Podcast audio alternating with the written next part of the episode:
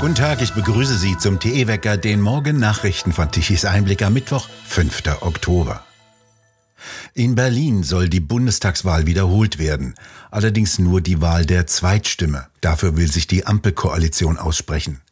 Das Berliner Verfassungsgericht hatte bekanntlich deutlich geäußert, dass das Vertrauen dauerhaft und schwerwiegend beschädigt werden könnte, sollten die Fehler nicht zur Wiederholung der Wahlen führen.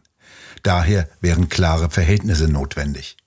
Jeder Zweifel an einer ordnungsgemäßen Wahl müsse ausgeräumt werden und dies könne nur geschehen, wenn man in den umstrittenen Bezirken komplett neu wählen lässt.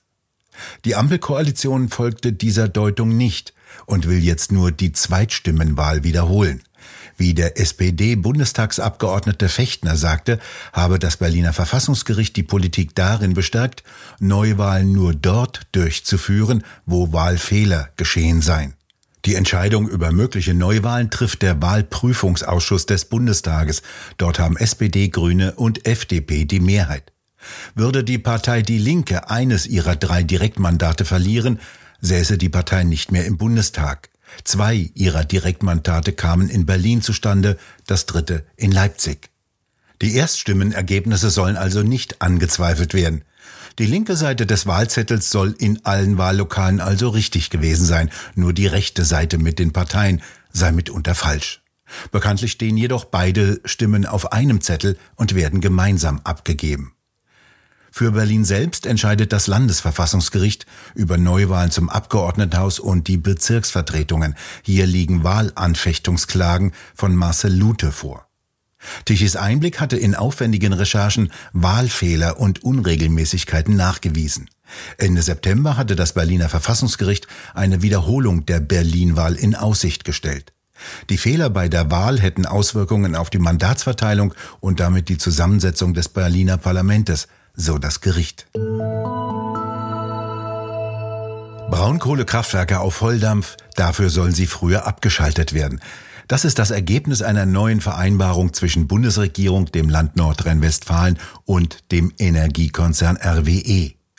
Zusätzlich sollen laut Deal bis 2030 neue Gaskraftwerke in Nordrhein-Westfalen gebaut werden, obwohl es kaum Erdgas gibt.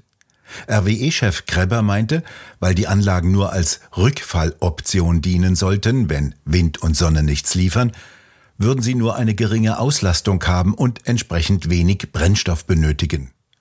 Windräder liefern durchschnittlich 1800 Stunden im Jahr Strom. Die restlichen knapp 7000 Stunden des Jahres müssten dann die Gaskraftwerke liefern.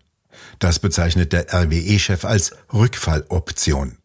Die Bundesregierung bezahlt den Bau dieser Reservekraftwerke, weil sich kein privater Investor findet. Das ist nicht das einzige Phänomen bei dem neuen Deal zwischen Bund, Land und RWE. Die restlichen Kohlekraftwerke in Nordrhein-Westfalen sollen bereits 2030 weitgehend abgeschaltet sein und nicht erst wie vorgesehen im Jahre 2038. Dieses Vorziehen lässt sich RWE satt bezahlen. Außerdem muss sich der Konzern auch nicht mehr mit sehr vielen Mitarbeitern abmühen. Der Personalabbau solle mit dem sogenannten Kohleausstieg bereits zum Ende des Jahrzehnts deutlich beschleunigt werden. Die IG Bergbau Chemie und Energie sagt übrigens nichts dazu. Damit entsteht in Deutschland keine einzige Kilowattstunde Strom mehr. Im Gegenteil, die Infrastruktur wird weiter zerstört. RWE kassiert kräftig Steuergelder für den vorgezogenen sogenannten Ausstieg aus der Kohleverstromung. RWE wiederum investiert in Solaranlagen in den USA und kauft dort für 6,9 Milliarden Euro ein Solarunternehmen. Dass das dort ebenso wenig zu einer gesicherten Stromversorgung beitragen kann wie in Deutschland, muss RWE nicht weiter interessieren. Das ist Sache des Landes. So kaufen sich im grünen Kalifornien mit seinen vielen Stromausfällen bereits Hunderttausende von Amerikanern private Dieselgeneratoren, wenn Sonne und Wind mal wieder nichts liefern. Im Jahre 2026 soll dieser Deal von Nordrhein-Westfalen noch einmal überprüft werden. Dann ist ein Habeck vermutlich nicht mehr im Wirtschaftsministerium. Einen steilen Sturz vom grünen Thron erlebt Robert Habeck, derzeit auf dem Chefsessel des Bundeswirtschaftsministeriums. Lange Zeit der beliebteste Politiker stürzte von Platz 1 weit unten auf Platz 8 ab. Dies ergab eine exklusive Umfrage des Meinungsforschungsinstitutes INSA für die Bildzeitung. Neue Nummer 1 unter den beliebtesten Politikern des Landes ist laut INSA-Umfrage jetzt Bayerns Ministerpräsident Söder. Auch die Partei Die Grünen fällt ab und verliert einen Prozentpunkt und liegt jetzt mit 18,5 Prozent hinter der SPD. Die hat einen Punkt gewonnen und liegt bei 19 Prozent. Die anderen Parteien können ihre Werte aus der Vorwoche halten.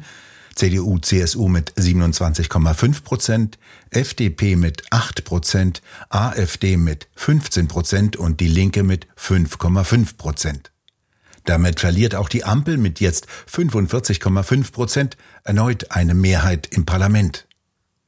Deutsche verlieren Lust auf die Grünen, so kommentiert Bild. In Niedersachsen liegt kurz vor der Landtagswahl die SPD deutlich vorn. In einer weiteren INSA-Umfrage für Bild kommt die SPD auf 31, die CDU auf 28 Prozent. Die Grünen rutschen um drei Prozentpunkte ab auf 16 Prozent. Die FDP muss um den Wiedereinzug in den Landtag bangen. Die AfD legt mit vier Prozentpunkten zu und kommt auf 11 Prozent. Am morgigen Donnerstag soll kein Flugzeug der Airline Eurowings fliegen. Die Pilotengewerkschaft Vereinigung Cockpit hat zu einem ganztägigen Streik bei der Lufthansa-Tochter aufgerufen. Die Verhandlungen über einen neuen Manteltarifvertrag seien nach zehn Verhandlungsrunden gescheitert. Die Vereinigung Cockpit fordert eine Entlastung der Mitarbeiter durch eine Verringerung der maximalen Flugdienstzeiten sowie die Erhöhung der Ruhezeiten. Nach den Anschlägen auf die Nord Stream Pipelines haben europäische Länder begonnen, die Sicherheit und Überwachung kritischer Infrastruktur zu verstärken. Norwegen, Europas Hauptgaslieferant und großer Ölexporteur, hat Soldaten eingesetzt, um große Onshore-Öl- und Gasverarbeitungsanlagen zu bewachen. Ebenso habe Italien die Überwachung und Kontrolle von Energie- und Telekommunikationskabeln unter Wasser verstärkt, berichtet Reuters. In Schweden hat die Küstenwache ein Tauchschiff zum Standort der Explosionen in der Ostsee geschickt. Die Staatsanwalt teilte in einer Pressemitteilung mit, dass sie das Gebiet als Tatort ausgewiesen habe. Über mögliche Urheber der Anschläge liegen noch keine Erkenntnisse vor. Der frühere US-Außenminister Henry Kissinger sagte am Montag vor der Asia Society in New York, dass die Führung Chinas ihre Position gegenüber Russland angesichts der Kriegsentwicklung in der Ukraine überdenken werde.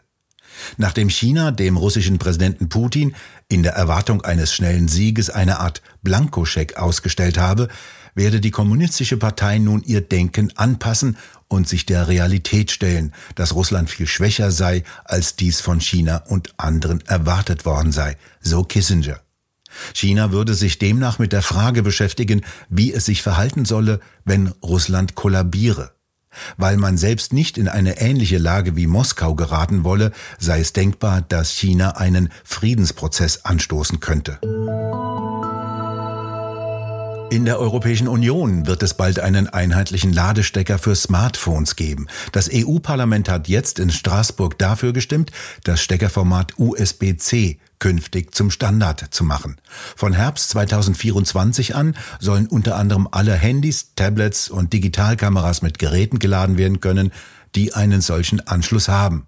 Voraussichtlich ab Anfang 2026 dann auch alle Laptops. Die EU-Mitgliedstaaten müssen der Einigung noch zustimmen. Mehr als zehn Jahre lang hat die EU über den Einheitsstecker nachgedacht und geredet. Währenddessen hatte Apple seinen Lightning-Standard vorgestellt.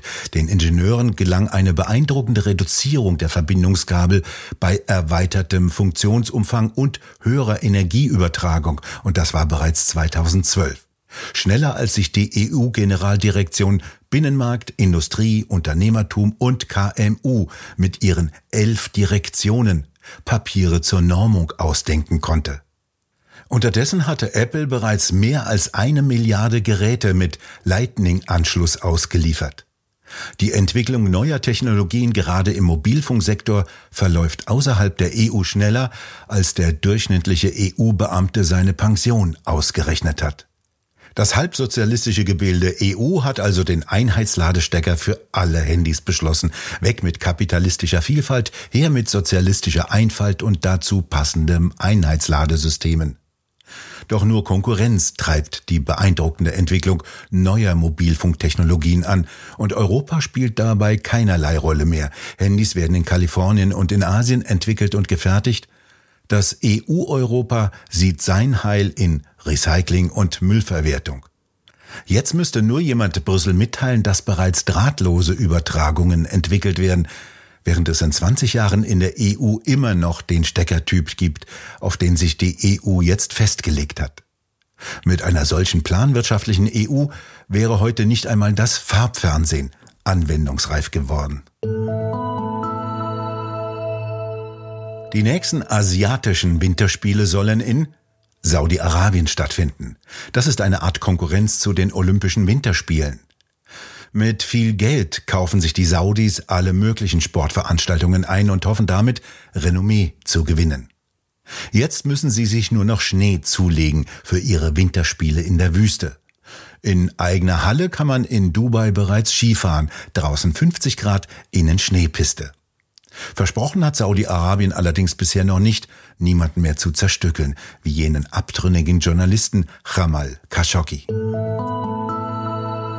Golden entwickelt sich der Oktober in den kommenden Tagen. Ein ausgeprägtes Hochdruckgebiet bestimmt das Wetter über Europa.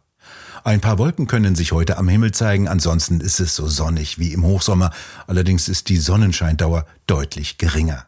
Am Morgen herrscht noch teilweise dichter Nebel, der auch die Sichtweiten erheblich einschränkt. Das Hochdruckgebiet ist so stabil, dass ihm auch kaum eine leichte Kaltfront etwas anhaben kann, die heute Abend von Westen her hereinzieht. Sie bringt heute Abend lediglich im Nordwesten dichte Wolken und ein wenig Regen mit. Die Temperaturen reichen heute von 19 bis 23 Grad in der Mitte Deutschlands und sogar bis zu 25 Grad im Süden, im Breisgau. Der amerikanische Wetterdienst wagt sich übrigens jetzt schon weit zum Fenster hinaus und meint, dieser kommende Winter werde äußerst mild, zwei Grad wärmer als üblich soll er ausfallen. Wir bedanken uns fürs Zuhören. Schön wäre es, wenn Sie uns weiterempfehlen. Weitere aktuelle Nachrichten lesen Sie regelmäßig auf der Webseite tischiseinblick.de. Und wir hören uns morgen wieder, wenn Sie mögen.